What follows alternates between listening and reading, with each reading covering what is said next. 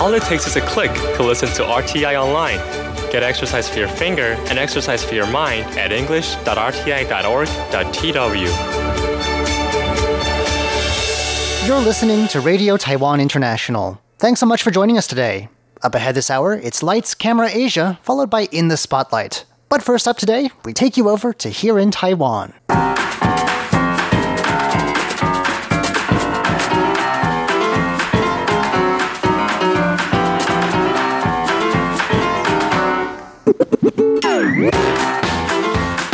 Hello and welcome to Here in Taiwan. Today is Thursday, April 18th. I'm John Van Trieste, and joining me here in the studio today, we've got Shirley Lin. Hello. And Paula Chow. Hello. Up next, the head of Foxconn, a major Taiwanese electronics company, Terry Guo, is still in the news, still weighing a potential presidential campaign. Uh, we'll be hearing what it is that will be the deciding force in his final decision. Then, uh, what's got the internet laughing about the Ministry of Defense's surrender foods aimed at Chinese soldiers? And we'll also be going over to some bus stops in Taiwan that have a brand new feature. All that coming up next. Please stick around.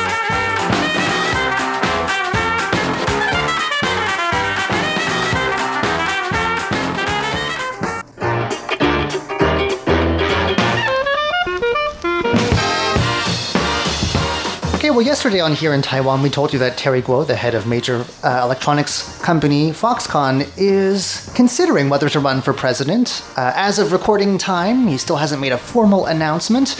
Uh, he's got to go do one thing first, and what is that, Paula? Okay, um, he hasn't made up his mind because he, I think he's still waiting, you know, for advice from two, not two political advisors, not two associates from two deities. Two gods. Two Yes. gods, right. Actually, on Wednesday morning, he went to a temple where uh, Mazu, or the goddess of the sea, was um, enshrined. And the temple is located in uh, Banqiao district in New Taipei City. That's the place, uh, you know, where um, the um, the business tycoon was born. And he said that um, actually he dreamed about the goddess of the sea, Mazu, and then Mazu um, told him that he must, uh, you know, um, do something to help young people in Taiwan. And Mazu also told him that um, he has to do something uh, for Taiwanese people. And then you know, he said, well, he's still waiting uh, for more instructions from the goddess of the sea. And you know, it's a time when a lot of people are, have her on their minds. Uh, she's been on a lot of processions from various big temples lately, so people are thinking about Mazu this time of year. He also, though, went on to another god of which I, I understand uh, he is a devoted follower. Right. Uh, he went to another temple in Danshui, uh, sit, um, in, in Danshui, and that temple um, is a place where Lord Guan is enshrined. Oh, he's Guan Gong. He's Guan the Gong, the red right. face and Right. often carrying a weapon as well. He was a historic uh, military He's actually figure. a sto- historical figure. However, Lord Guan enjoys a very special status in Chinese and Taiwanese culture because um, he is a symbol of integrity, bravery, and justice. I think a lot of business people like him a lot, and he's also popular among police officers. And I think Oh yes, military. you know, it, it, that's the reason why you know um, Terry Gou is is a follower of Lord Guan because uh, father is also a policeman. Okay, so, so it it has something to do. It's a family tradition, and actually in 2013, um, the Terry spent. 260,000 US dollars chartering a plane carrying a statue of Lord Guan from China's um, Shanxi province to Taiwan. Wow. Right. So he has, um, but he, he he said that he know he knew quite weird um, that you know uh, some people are not find his um, religious not very um, you know they don't really ag- agree with that. However, he said that um, he's still waiting to, uh, f- uh, for instructions from Lord Guan and Mazu, and also of course he, he will uh, listen to what the people um, have to say about his. Uh, intention to run for president. He hasn't made up his mind. He hasn't made any um, formal announcement. Well, people are the ones who are going to be voting after all. But uh, I'm curious, what is he going to be waiting for more dreams or visions, or is the, the typical way that you figure out what the gods want you to do is you drop these two blocks on the ground called blopway, and Right. you look at how they land, and uh, there's a the, the, some you simple ask- instructions. You ask a question. You ask a question Right. first you throw and the you blocks, throw and blocks. how they land is how, what the god wants you to know. So is I that what he's doing? I think he hasn't performed the you know uh, the the divination the, the, the ritual. So maybe he's right. waiting He's for still waiting for message in answer. a dream or something. Right, Well, but we'll but it's out. but it's really interesting because um, you know one local newspaper asked a lot of people in Taiwan whether they think uh, you know Terry Gou should run for president. You know, of course, uh, you, you will hear different opinions because, uh, for example, you know one. Um, resident in Taipei said, "Well, um, it really depends whether um, Terry Gou has good policies." And another one said, "Well, she doesn't think that's a good idea because she thinks Terry Gou is a businessman, but um, you know, to be a businessman and to be a good president, that's different." And there's another guy. He's he's a part. He's a member of the Green Party. He said he's more most concerned about the environment and human rights, and he doesn't think that Terry Gou will, will do a good job. And then there's another one. He said that well, you know, Taiwan's economy is pretty bad. We do need someone who's able to boost Taiwan's economy. It's really really interesting. Even though Terry Gou hasn't uh, made up his mind, People have already made the up their minds about him. the share prices of his company actually closed up by over 2% on Wednesday. Uh, the local media also interviewed um, his employees, and the one employee said, well, he's, uh, he's afraid that the Terry Gou does not have, have time to campaign for the race. That's true. He's very busy. right. And then uh, Taiwan's um, institutional investors also have some comments about the, the latest news. Um, they said that, well, if Terry Gou does want to run for president, uh, he is going to shake up Taiwan's administration and also Taiwan's state run businesses because he has lots of experience. He, he's a businessman. Right. Well, I think we should be finding out what his decision is in the coming days, so we'll keep you updated.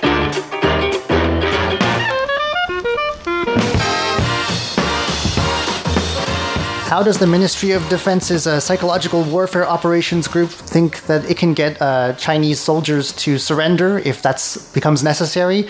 With a package of surrender foods, apparently, according to this article. Uh, the package contains instant noodles, chocolate, candy, biscuits, these little uh, very thin egg rolls that are very popular here as snacks, and also bottled water. And the internet has been scathing.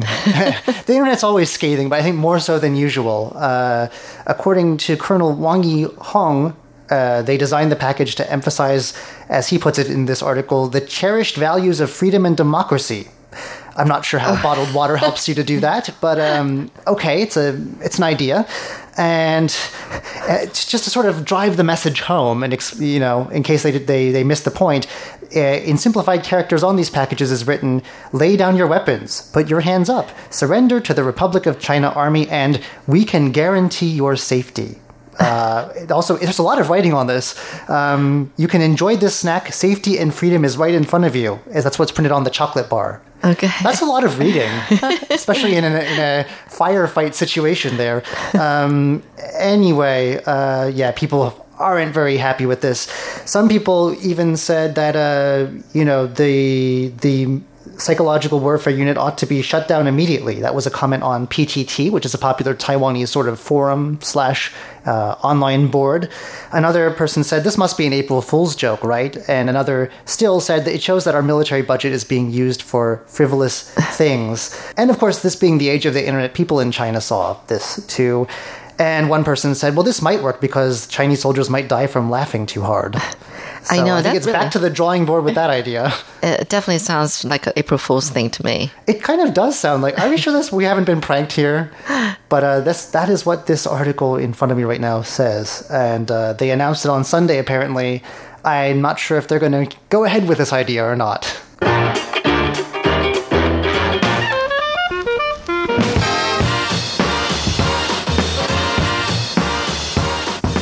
All right. Well, there's a very pleasant new addition to some bus stops here in Taiwan. What is that, Shirley? We're talking about the Wanli district in uh, New Taipei City. Um, three bus stops have um, now a new addition, and that's um, sort of like a, a, a library. And um, um, actually, on the on at the bus stop, you know, like usually they have the bus stop signs, you know, with all the different bus lines and the stop names and all that. Well, beside it, you know, they've put up some places where they can stick in some books and magazines, well, all kinds of books actually. So actually, it's offered by the library nearby. Um, it's the uh, the New Taipei City um, Wanli branch public library. And basically, they just thought it's a great idea that when people are waiting for the bus, instead of getting anxious and frustrated when a bus don't show up. Anxious when I'm at a bus stop. Well, frustrated maybe. Yeah, if you're looking at your watch and it's you know it's getting Okay. close to being late for work you're or for school. people who gets anxious at bus stops, this is the place for you. Right. And so, um, anyway, so there are three bus stops that are that are offering these kind of books. And um, by the way, um, April 23rd is World Book Day, and so I guess that's how they thought of this idea. But um, some of the passengers were saying that it's a great thing that uh, they have these books because she actually, you know, uh, travels quite a distance uh, to get to work from Wanli to Taipei City, and so actually these books would actually real, really would calm her down. Um, a lot of times, and don't you ever feel that way when you're waiting for your bus and then all these other buses keep coming by, but yours just doesn't show up. But if you're reading you a know? book, you're not looking at what buses are coming. You might miss it. You're so absorbed in your book that it just passes you by. I thought about that. I think I would still be anxious, you know, like looking up, you know, and to see if my bus is here.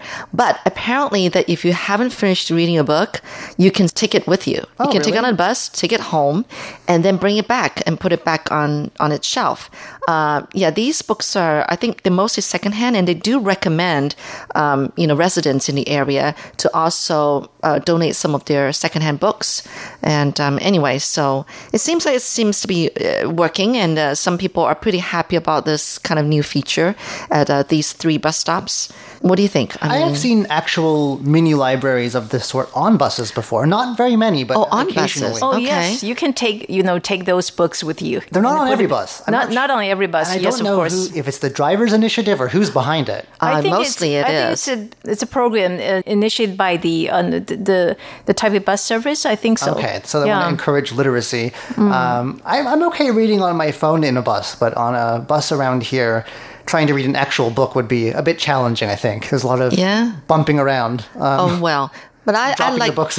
I think I'm old fashioned. I still like flipping through Oh, I do too. Just yeah. on more, you know, Oh. on terra firma, not on, Oh, okay. not in the middle of a bus. Still, it's a great idea. I hope to see more stations. Maybe, Yeah. maybe ours can adopt one of these libraries.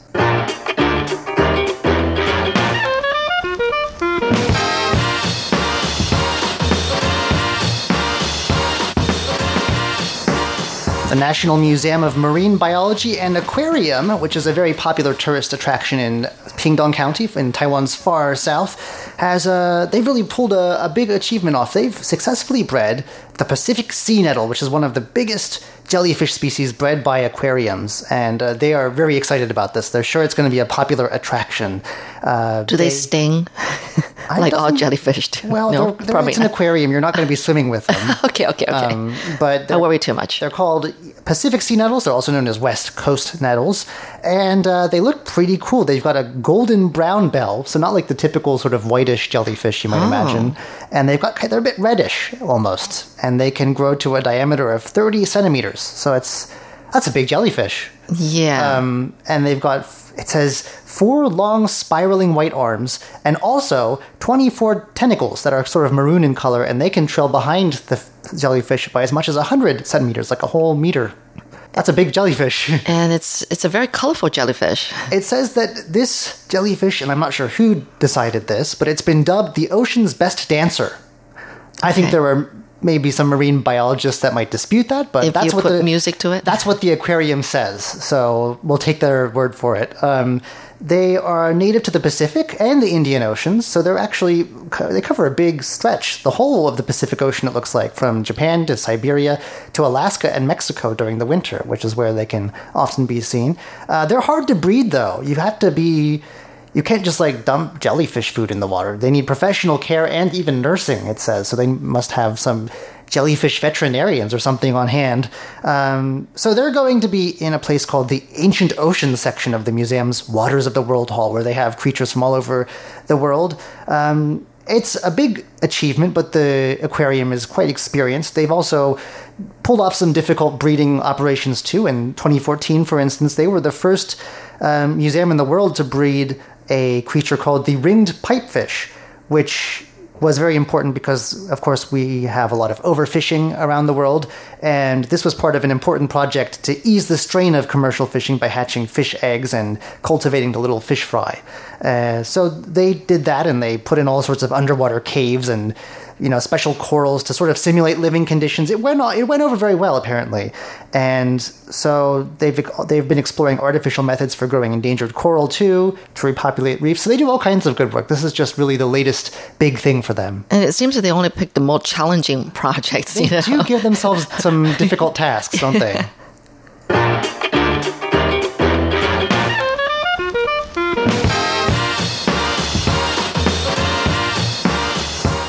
Speaking of fish, Taiwan has had a very big catch. Is that is that right, Paula? Right. Taiwan saw the first bluefin tuna catch of the year, and it happened um, early Monday morning.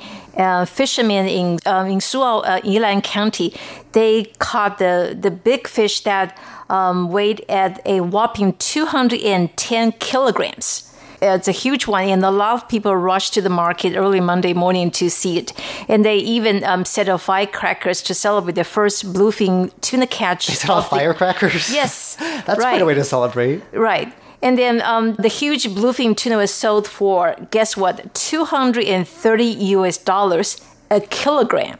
Oh, wow. So Okay. you know they actually the fishermen they actually they will make a lot of money because that adds up to nearly fifty thousand U.S. dollars. Oh, but however, well that's a lot. But, but to qualify as the first bluefin tuna catch of the year, the fish needs to weigh at least one hundred eighty kilograms. Why is that? What if they caught the first one that they caught weighed less than that? That would still be the first. Right, but the, the, the but this doesn't one count. Right, Yeah, doesn't but anyway, it has to be caught by a Suao registered fishing boat and be certified by a five-person group. But anyway, you know, uh, fishermen they uh, they are extremely happy, and they brought the giant uh, fish uh, back to the harbor at Suao, Yilan County. And then, um, you know, the Yilan County Commissioner Lin Zimiao was also on hand to help auction off the fish. Wow, they even got officials and Right. firecrackers, and they might, may as well have held a parade for this fish. Wow. It's something really big. We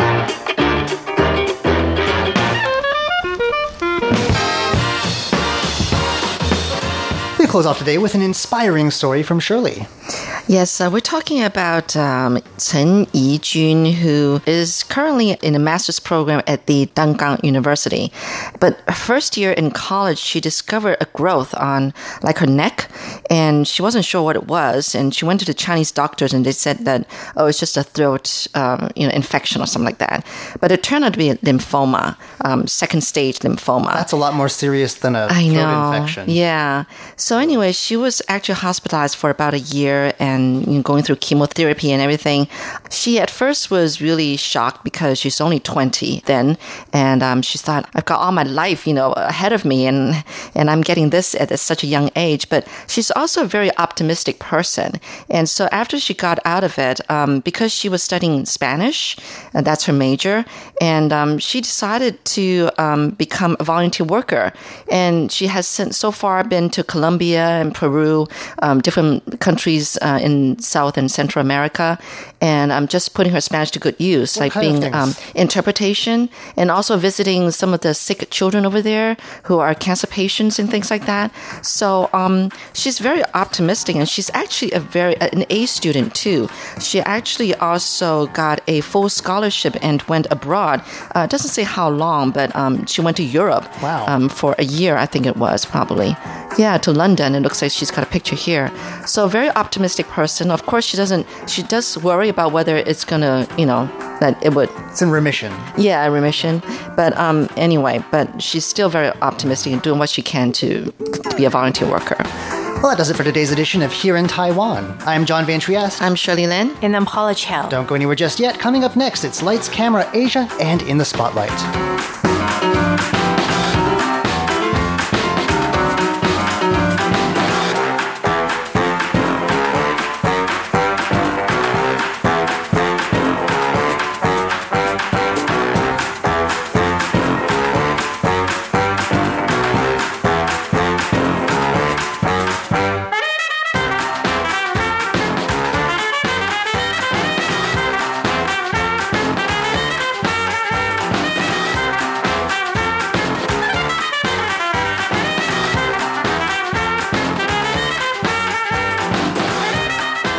What do you know about Taiwan? I know who the president is. What about their local music and food? Well, hmm, what do you suggest? Tune in to Radio Taiwan International. Here at RTI, we offer the authentic Taiwan experience. You hear the sound of remote attractions, the local food, music, the lives of real Taiwanese as they live it. Visit english.rti.org.tw. Listen to the real Taiwan.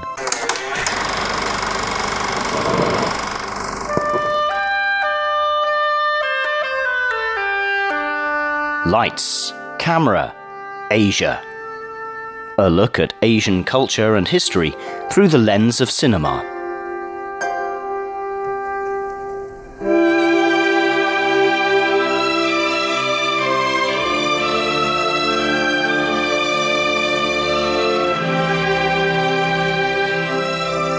Hello and welcome back to Lights Camera Asia. I'm Jake Chen. This week, we are going to dive ever deeper into Okuribito, or as it is called in the English speaking world, The Departures. It was an Oscar winning Japanese film released in 2008, and it deals with a rather unusual yet very profound subject matter death and its meaning to the people who are still living. For those of you who haven't listened to the show in the previous two weeks, here is a quick recap of the film's story so far. Daigo Kobayashi, the film's protagonist, started off as a successful cellist, but he soon lost his job and his drive to continue forward in this career not too long after the film starts. Now, with only one income and pretty much stranded for cash, Daigo and his wife Mika moved away from the metropolitan that is Tokyo and to Yamagata, a remote, rural, much less populated area where Daigo grew up and spent his childhood. It is here that we see Daigo pick up the job as a mortician or undertaker. He gradually learned the craft of taking care of a deceased body, including cleaning out the body and putting on makeups. And although he started the job with a lot of reluctance, he gradually began to appreciate the job as little by little he begins to see the meaning of it he begins to realize that his job is much more than to make a deceased person look good. But by doing that, he brings dignity and integrity back to the person, and that means a world to the family members who are mourning and would like to see the person for one last time before he or she is closed in the coffin. We also mentioned in the two previous episodes that most of Daigo's friends, and including his wife Mika, didn't really quite like his job at the beginning, and for very good reasons. The subject matter of death, and therefore by extension, the job of taking care of dead bodies, is not something that people talk or joke about in Eastern culture. People especially take it very seriously in Japan.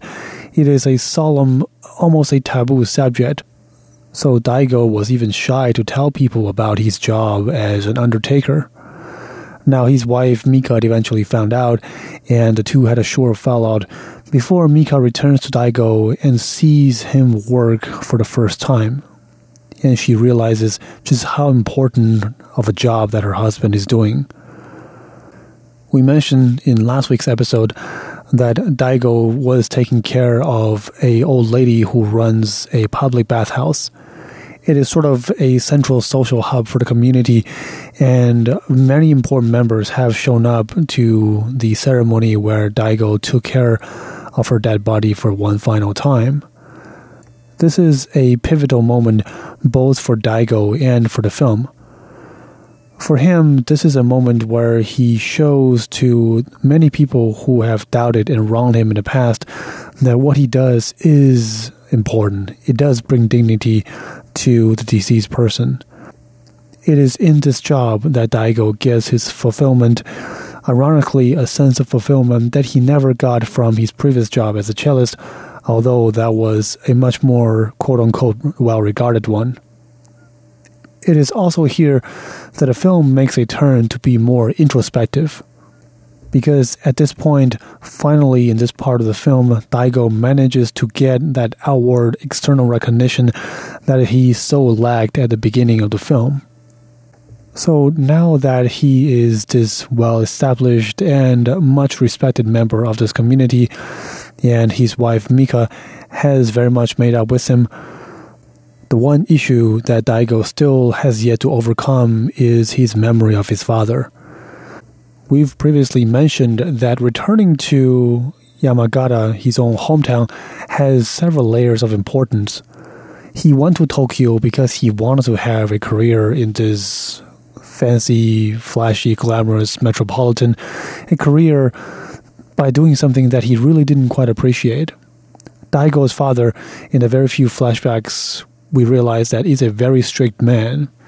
He sort of forced the young kid into playing cello, and judging from young Daigo's expression, he never ever enjoyed the process. In a few flashback scenes, we see a very small kid, barely big enough to physically hold the cello in place, looking somewhat depressed while he's practicing cello. And in a few scenes where Mika asks about his memory of his father, Daigo didn't have much to say, and what he did have to say, it wasn't very positive. 親父のお気に入りだ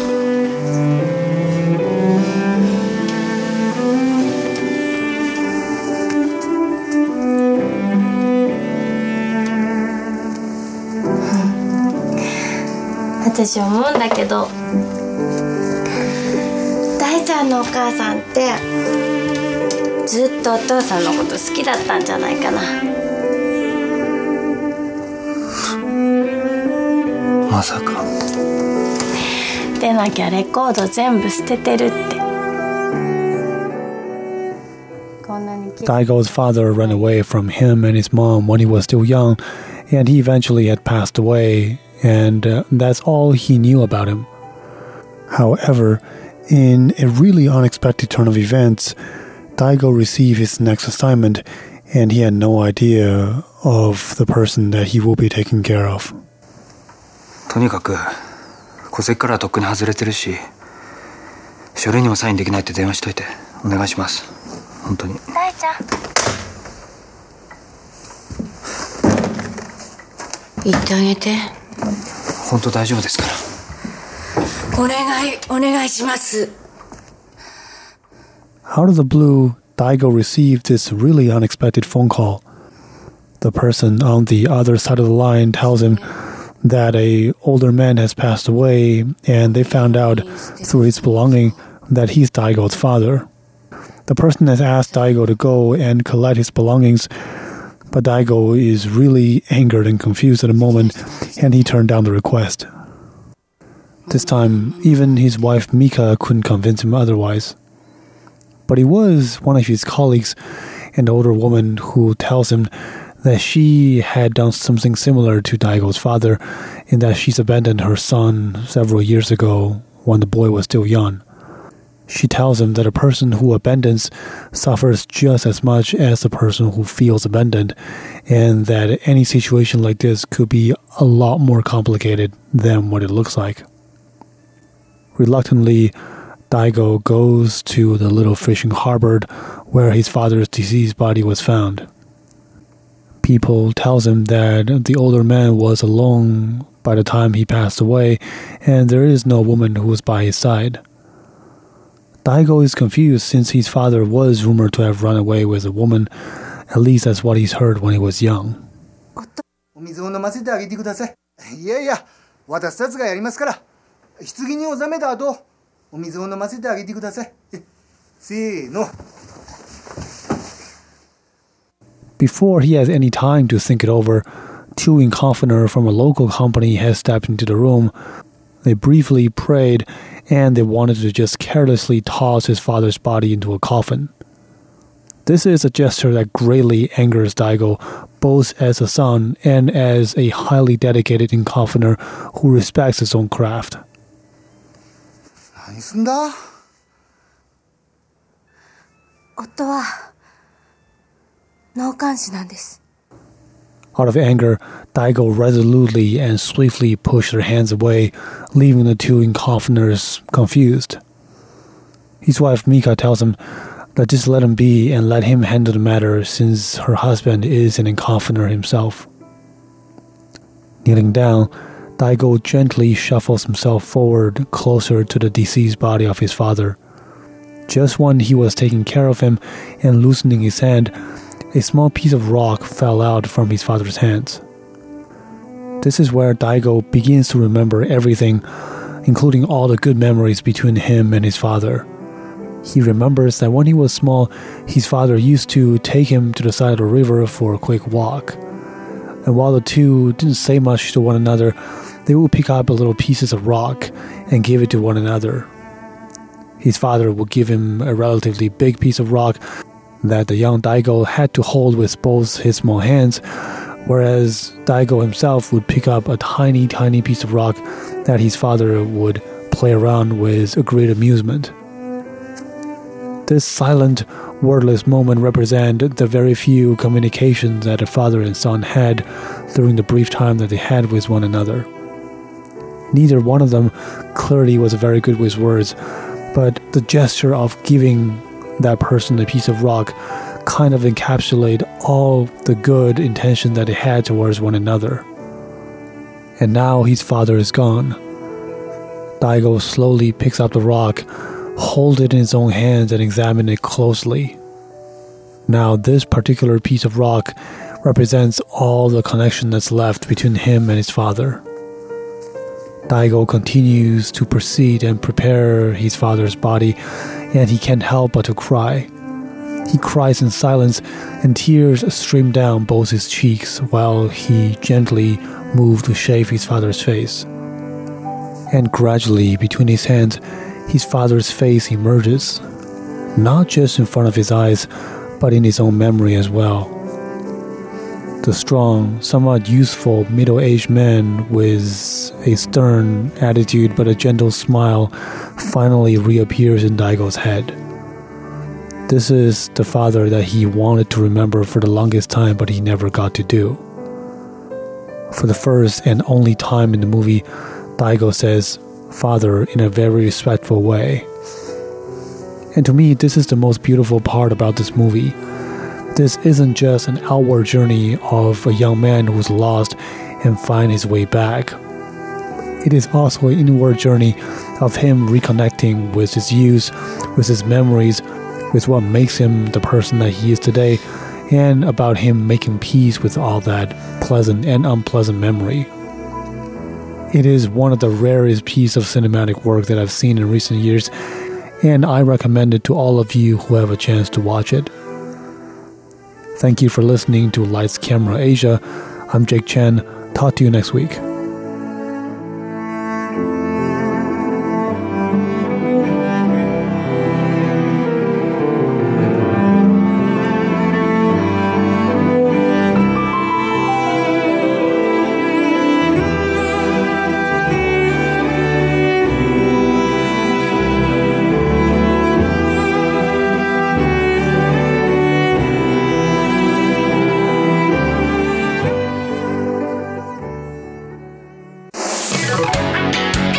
Ladies and gentlemen, here's Shirley Lin with In the Spotlight.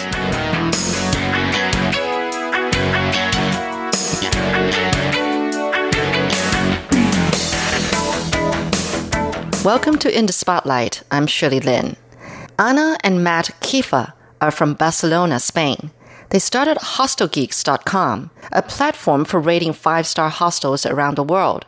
So far, they've rated ones in Europe, and now they're in Asia. So they were here in Taiwan for five weeks, raiding our hostels all over the island. They sure looked like they were having a really good time from the way they posted pictures of places they've been to while here. Last week, Anna and Matt talked about why they started Hostel Geeks. This week, they would tell me if they even own a hostel themselves.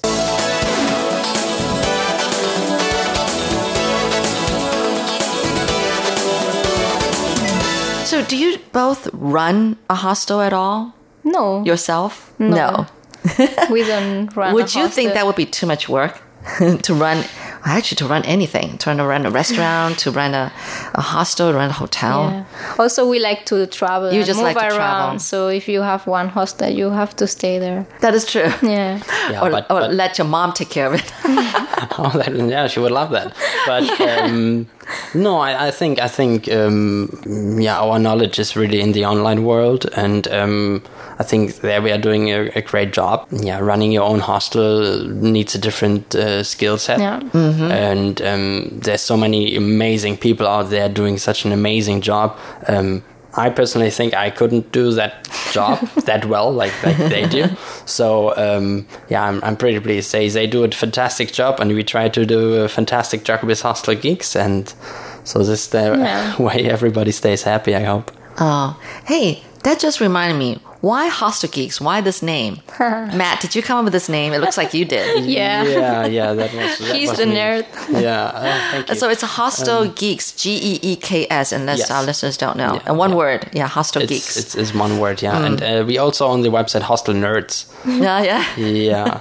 Um, Oh, okay, so that gave you an idea of Hostel Geeks, is that right? Uh, yeah, I mean, a geek is something. Uh, it's it's a nerd just with social skills. Uh-huh. Um, so we were like, okay, that that that's fitting. You know, it's a little bit um, ironic, um, a fun name. Uh, and Someone who's crazy about hostels. yeah. So so and, and I don't like the, the word like like expert or so we're like okay geeks that has a, a zing to it and Yeah. um, I don't know we we, I- we had it at 2000 I think we bought the website 2013 Okay. Okay. and so then we didn't do anything six years with it. ago, yeah. yeah, we didn't do anything with it for I don't know, Oh, one and a oh, oh, years. okay. Yeah, but uh, this idea was growing in the back of our minds. I see, and, I um, see. Yeah, at one point we were like, okay, we should do that. What's the difference between a hostel and Airbnb and I don't know what other else kind of um, accommodation you can find, but Well, an Airbnb would be like a local who has a spare room and then you can stay with them. So you Alright. can meet a local there if they have time to spend time with you. Maybe they have to work and then you cannot have time with them. So it's a nice way to meet a local, but in a hostel, it's a place where you have a dorm where you can share your room with other people or they even have like private rooms so you can just choose a private room Uh-huh. and then in the common areas you will meet other travelers oh, okay. you can also meet like locals because the staff working there will be locals so you have like the mix with travelers and locals and you can meet many more people the good thing for me about hostels is you can meet people like in taiwan everybody will end and start in taipei Uh-huh. so now we met people who are starting the journey. So maybe we will meet around the island. Ah. And we met also people that are just ending the journey. So you can also ask them which are your favorite places. Oh, cool. So it's really interesting to have like all these energies and all this information in one place. And so, how's a hostel different from an inn or a motel? I think in a motel you are not going to spend time with other people. Yeah. You are just going to You your room to sleep. right. You just want a cheap place to sleep. Yeah. But in a hostel, many people choose hostels to socialize, not even because they are cheap. A lot of times, hostels are not even the cheapest option in No. the city. Um, Ah. in, uh, especially in Southeast Asia and in, in Vietnam, you you have bed in a dorm can be like twelve euros, and um, you could get a private room for two people in a homestay for twelve euros. Oh. So it's it's twice ex- as expensive if you had travel with two people. But the advantage is that you meet people. I think this is the reason why why hostels exist because you Oh, I meet people. get it. This this this morning, just we were having breakfast with a guy from China and with a guy from South Africa, and Yeah. um, yeah, they're here with the, with the university and stuff. So it's interesting. What's the most the most number of people you can fit into a hostel room? Maybe six. Mm, Depending uh, on the hostel, yeah. Because they only There- just give you a bed, right? And like sometimes it's a bunk bed, right? Top Oh, and very bottom. often it's a bunk Yeah. bed. But oftentimes it's bunk bed. Yeah. Oh, okay. But I've it's never- depending on the hostel. Like we were in Singapore, it was 20 bed, I think, but double beds. So 20 beds in one big room. yeah. Yeah. But it was so big that you could not listen to anyone. Like it was really, really calm.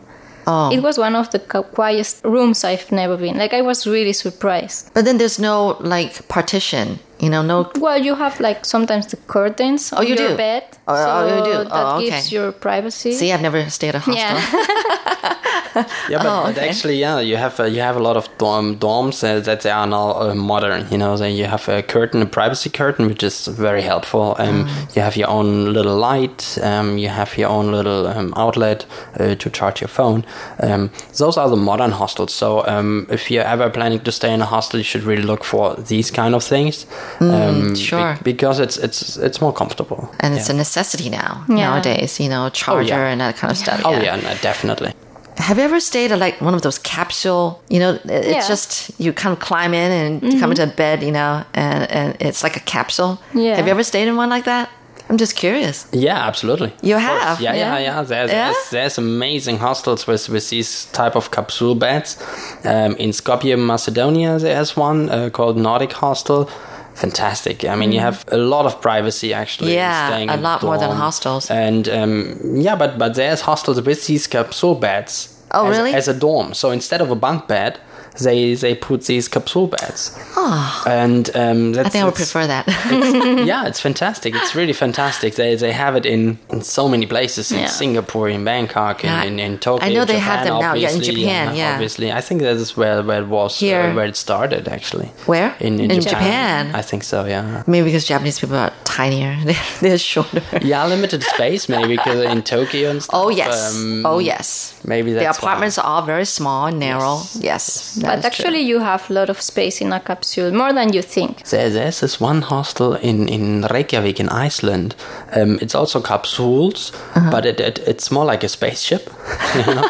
when you, I mean, it looks true. like But fit a, one person though. For Yeah. I think I think even they The have capsule. a spaceship as I know, spaceship. so there's a capsule for uh, for couples as well. Okay. Um, at least for for a parent and a kid, um, because it's a very family friendly hostel. Uh-huh. And um, inside, it, it, yeah, you have a lot of buttons. You have you have even a little TV screen with a Netflix, I think, and. Yeah, so it is a mix between a spaceship and a laundry machine. um, very interesting, very interesting. The name is uh, Galaxy Pod Hostel. Very interesting.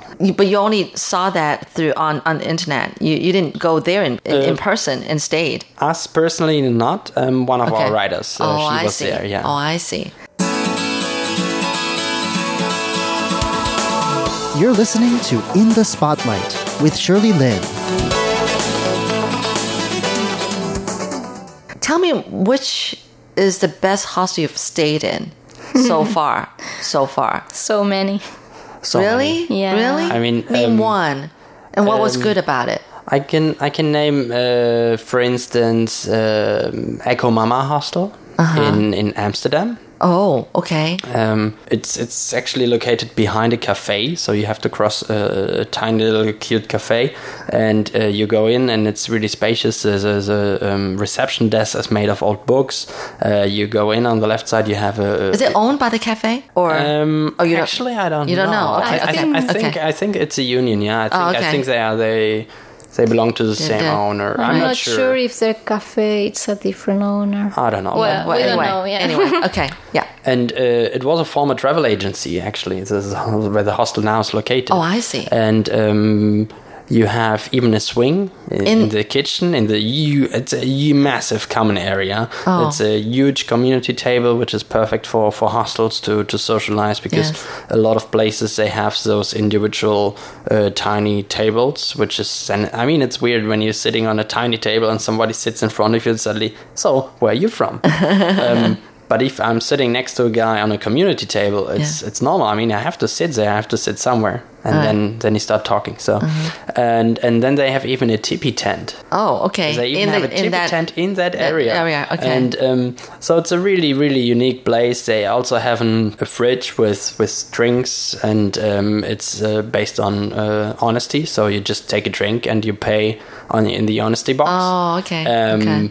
So that is also that already gives you a really warm feeling because uh, you you you don't have the feeling that somebody is controlling you. Mm. And uh, surprisingly, I asked uh, if it's working properly, and she was like, "Yeah, perfect. People seem to appreciate it, and they run their own red light district tours. So Huh? they have their own tour guide. Uh, red light district is very famous in, in Amsterdam, obviously. yes. So they have a, a local guide who was born and raised in Amsterdam, around that area, and uh, with that hostel they run their own tour, which is fantastic. It's, it gives you so much insight of what's going on actually in in, in Amsterdam in that red, red light district. Mhm. So yeah, that that is definitely a, a hostel that is super super cool. Oh, okay. They do also like a lot of activities, like they have cinema day or free walking tour that you can join. So Hmm. it's really convenient for solo travelers, so you can make friends easily. Yeah, yeah.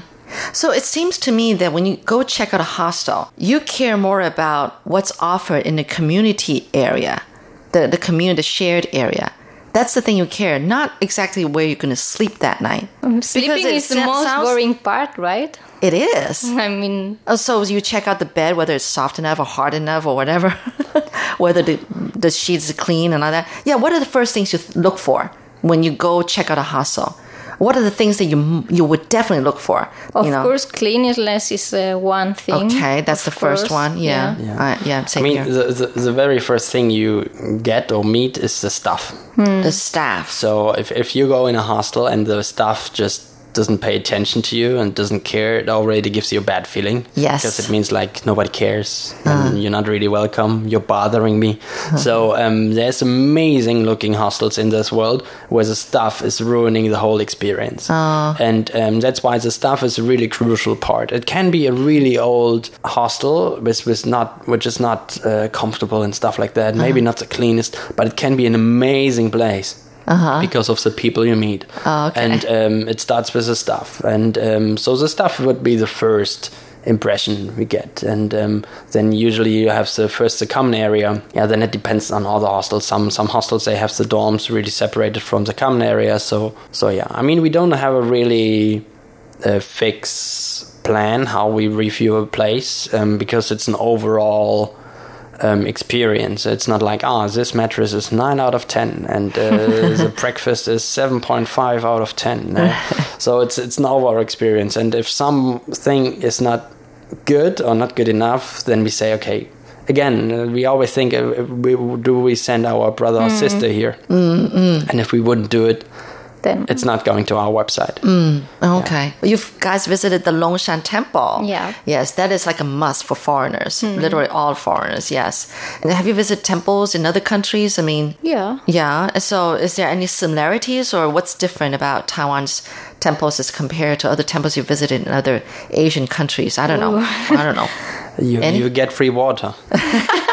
I've That's literally very never important. seen that. I Um, appreciate that. Well, this has been interesting. I wish I had more time to talk to you guys, but um, yeah, I hope that you give us good ratings. I mean, that would be that would be wonderful. We've got so many beautiful places for Yeah. people to visit. We have many places on the list. so- Yeah, good. Because, you know, like in Taipei, even, um, people, you know, for city people, if they really miss nature, just within an hour or two or less than two hours, they're already out in the country, Yeah. you know, and just with a little short bus ride or train ride, they're up in the mountains.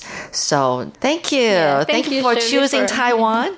And um, hope to hear more about your stories in the future. Thank you Thank very you. much, Matt and Anna. Yeah, thank you. Thank you for having us, Sharon. No problem.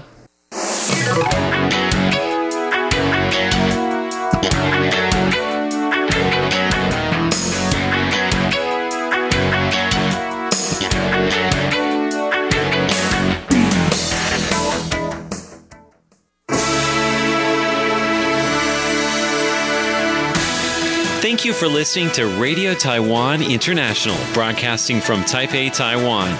Check out our website at english.rti.org.tw. Again, that's english.rti.org.tw for the latest news and features from Taiwan. You can also listen to our programs and watch videos as well. Our 60 minute English language program can also be heard every day at the following times and frequencies in southern China and South Asia from 1600 to 1700 UTC on 6180 kilohertz. Again, that's in southern China and South Asia from 1600 to 1700 UTC on 6180 kilohertz. And in Southeast Asia from 0300 to 0400 UTC on 15320 kilohertz. Again, that's in Southeast Asia from 0300 to 0400 UTC on 15320 kilohertz. We'd love to hear from you.